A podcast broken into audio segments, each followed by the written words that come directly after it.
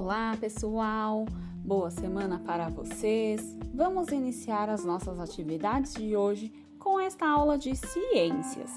E para hoje, vocês farão a leitura do livro complementar Um Passeio pela Natureza. Vamos ler então o poema de Pequenas Sementes. Peguem o livro de vocês, já separem o caderno para fazer o registro de atividades e também as atividades propostas em nosso roteiro. Bom, turminha, eu vou ler aqui para vocês, vocês vão acompanhando, mas façam a leitura em voz alta depois, tudo bem? Então vamos lá. De pequenas sementes. Muitas árvores e flores começam a vida como uma semente. Um carvalho foi boota, um broto vira flor de repente.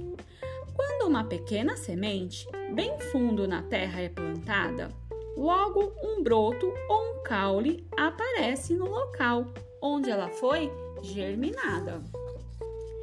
Mudas brotam do chão e, quando desabrocham as flores para encerrar a tristeza do inverno, surge um calendoscópio de cores.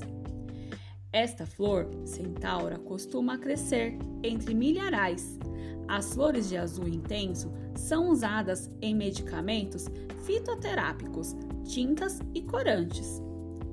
Um pé de papoula pode produzir entre 10 mil e 60 mil sementes. Cada flor produz de 4 a 6 pétalas, que são amarrotadas no início, mas alisam com o tempo.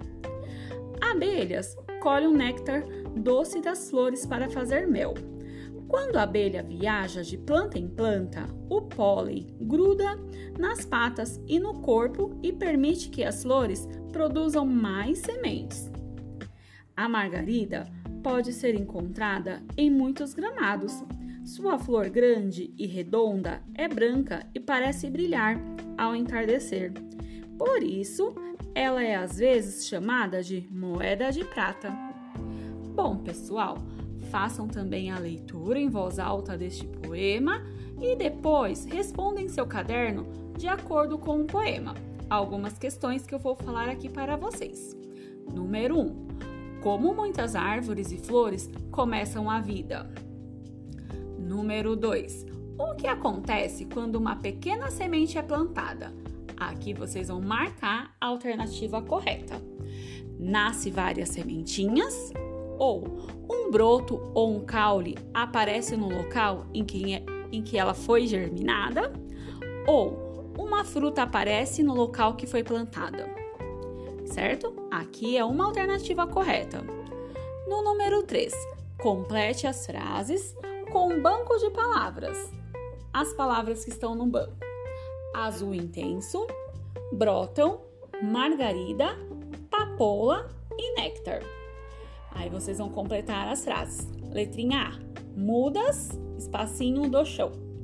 B: as flores, espacinho, são usadas em medicamentos, tintas e corantes. Letrinha C: A, espacinho, pode produzir entre 10 mil e 60 mil sementes.